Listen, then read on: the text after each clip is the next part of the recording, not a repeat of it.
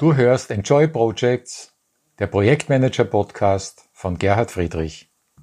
Willkommen zu dieser Folge. In dieser geht es darum, deine Zielgruppe zu finden und wir gehen hier etwas tiefer auch mit Beispielen und Anleitungen hinein.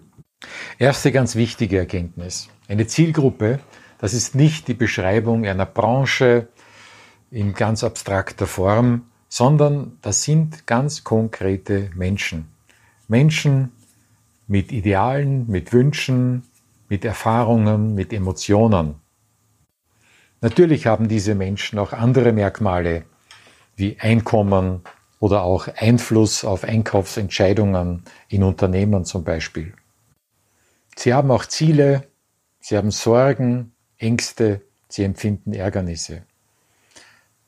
Denke also beim Wort Zielgruppe nicht an irgendeine abstrakte Einheit, die du in einer Wirtschaftsstatistik identifizieren kannst mit Umsatzzahlen und irgendwelchen anderen Kopfzahlen, Beschäftigte etc., sondern mach es, wie es im Design Thinking vorgemacht wird, mit der Persona, stelle dir deine Zielgruppe ganz konkret vor in ganz konkreten Personen.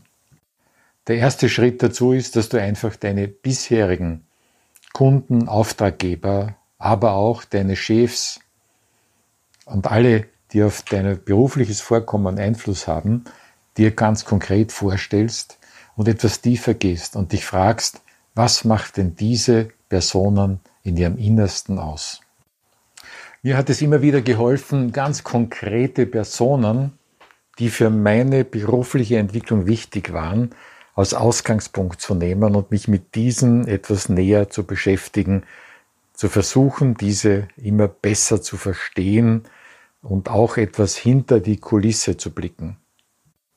Wenn du ganz am Anfang stehst, dann kannst du dir natürlich auch Personen näher vorstellen oder dir, dich näher damit beschäftigen, äh, die du gerne als Kunden hättest oder von denen du gerne hättest, dass sie dir einen Job geben. Das Prinzip muss aber immer das gleiche sein. Es muss ganz konkret sein und es muss sich wirklich auch ganz konkret anfühlen.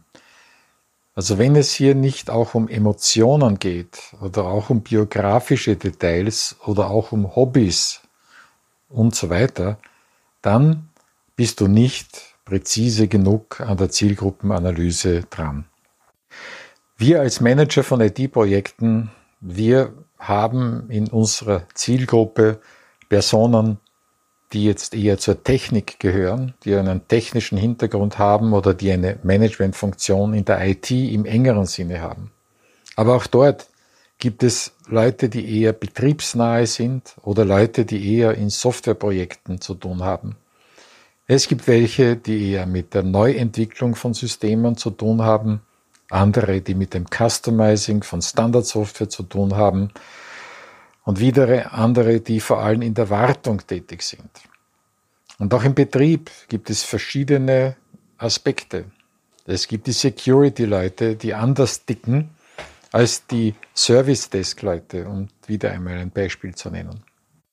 Denk auch immer daran, je mehr du abstrahierst, je mehr du verschiedene Kunden, Persönlichkeiten über einen Kamm scherst, in eine Gruppe subsumierst, umso weniger Respekt zeigst du auch für die Persönlichkeit, mit der du es hier zu tun hast, mit diesem Individuum, das wie jeder Mensch einmalig ist und sich von allen anderen unterscheidet. Das heißt, alle Clusterbildungen, die wir machen, sind eine Krücke, sie sind aber etwas, was wir nicht so absolut nehmen dürfen, sondern nur als Hilfe, um Gemeinsamkeiten zu erkennen, die es sehr wohl gibt, aber auch Unterschiede zu erkennen. Wenn wir in einem Projekt arbeiten, dann haben wir es mit Auftraggebern zu tun, die typischerweise höhere Managementfunktionen haben. Wir haben es mit Projektleitern zu tun. Wir haben es mit operativen Mitarbeitern aus dem Fachbereich zu tun. Wir haben es mit operativen Mitarbeitern aus der IT zu tun. Manche davon gehören zu dem Unternehmen, in dem das Projekt läuft. Andere sind wiederum von einer externen Firma zugekauft.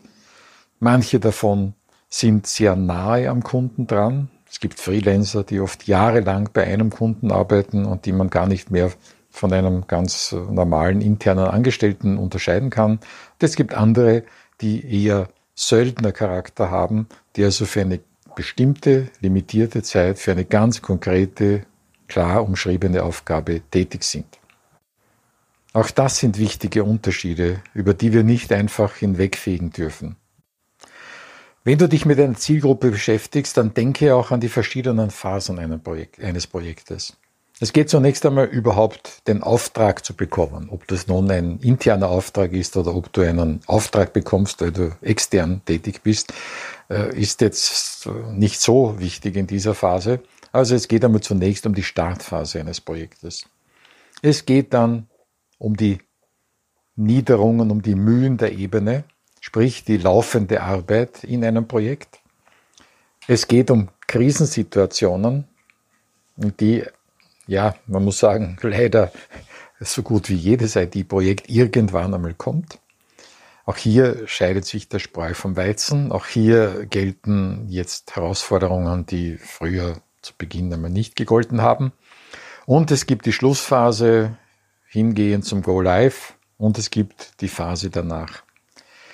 Geh also deine Zielgruppe auch unter diesem Aspekt durch. Überlege dir, mit wem du es zu tun hast, wenn es um den Auftrag als solchen gibt, wenn es um die Startphase gibt, wenn es um die operative Arbeit während des Projektes gibt, geht, wenn du in einer Krisensituation bist und wenn das Projekt fertig wird und wenn es eben fertig ist bereits und dann in eine Wartungsphase geht. Auch hier tauchen ja immer wieder andere Personen auf. Und es ist wichtig, dass du dich mit allen diesen Personen konkret beschäftigst und darüber nachdenkst.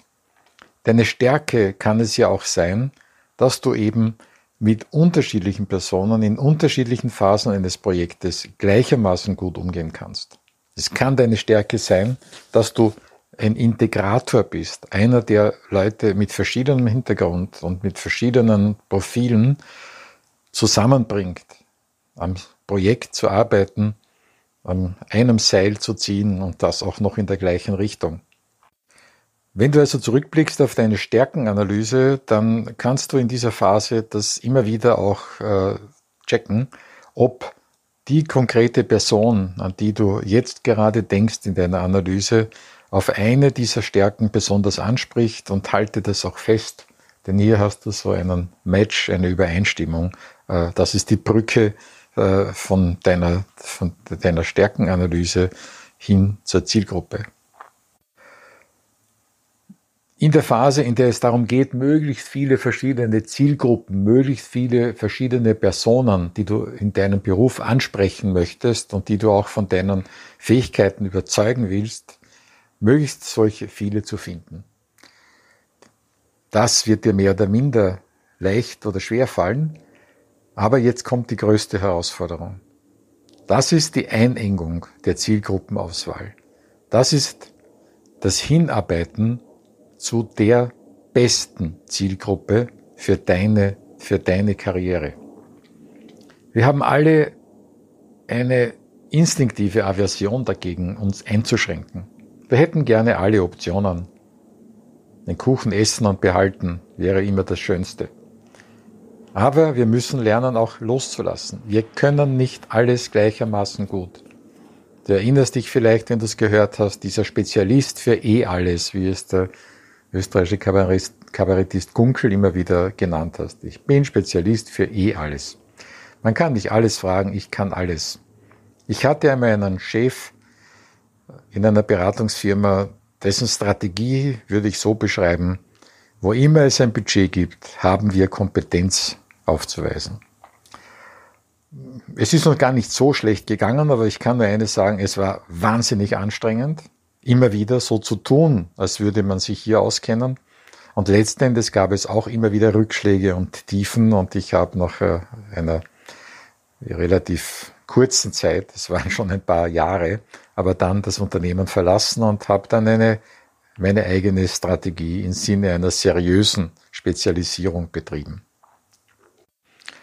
Es hat auch ganz praktische Gründe, warum es klug ist, die Zielgruppenauswahl zu treffen und sich auch hier einzuengen, auch gewisse Bereiche loszulassen. Man kann einfach nicht mit völlig verschiedenen heterogenen Anforderungen gleichermaßen umgehen. Wir sagen in Österreich so salopp, wenn das jemand auf mehreren Kiertagen tanzt. Ja, das ist ganz lustig, aber irgendwann einmal landet man dann zwischen den Sesseln und hat letzten Endes nichts in der Hand. Wie wichtig es ist, sich auf Zielgruppen zu konzentrieren. Und jetzt in der EKS gibt es ja auch das langfristige strategische Ziel, Zielgruppenbesitzer zu werden, sprich der erste und präferierte Ansprechpartner für eine Zielgruppe. Wie wichtig das ist, sieht man an der sogenannten Plattformökonomie. Startups werden regelmäßig zu Fantasiepreisen gekauft, wenn es ihnen gelungen ist, eine Community aufzubauen. Es ist hier nicht wichtig, ob sie jetzt bereits große operative Gewinne gemacht haben. Also die alten, die Regeln der alten Betriebswirtschaftslehre, wonach der Wert eines Unternehmens sich aus den kumulierten Gewinnen, Gewinnern und Gewinnerwartungen ergibt, werden ja durch diese Ökonomie völlig außer Kraft gesetzt. Und wir sehen an Beispielen, jetzt gerade YouTube, 15 Jahre alt, wenn ich das jetzt aufnehme, dass eine solche Einschätzung nicht absurd ist. Denn als YouTube von Google gekauft wurde, war es absolut nicht profitabel, noch am Anfang. Und mittlerweile ist es ein hochprofitables Unternehmen geworden. Jetzt kann man sagen, was können wir denn lernen von diesen Giganten im Silicon Valley? Oh ja, wir können von ihnen lernen. Das Prinzip, das dahinter steckt, ist das gleiche. Ich brauche eine klare Vorstellung, welchen Nutzen ich einer ganz bestimmten Zielgruppe bieten kann. Und ich muss alles tun, um diese Zielgruppe A nicht zu enttäuschen, um mich aber auch mit den Bedürfnissen dieser Zielgruppe stetig weiterzuentwickeln, ihnen immer wieder Neues zu bieten. Du weißt, wir kommen auch später noch zu den Phasen Innovationsstrategie, auch zur Phase Kooperationsstrategie und zum Schluss Entwicklung zum sogenannten konstanten Grundbedürfnis, sprich langfristig sich an den Bedürfnissen einer Zielgruppe zu orientieren. Das ist ein Prinzip, das für diese Giganten am Markt gilt, das wir aber genauso für uns verwenden können. Soweit ein paar Gedanken und ein paar konkrete Anleitungen zur Zielgruppenfindung. In der nächsten Phase geht es um die Engpassanalyse und dann haben wir den ersten Bogen unserer Karrierestrategieplanung abgeschlossen. Ich hoffe, es war einiges für dich dabei, was interessant war. Freue mich, wenn du wieder dabei bist. Dein Gerhard Friedrich.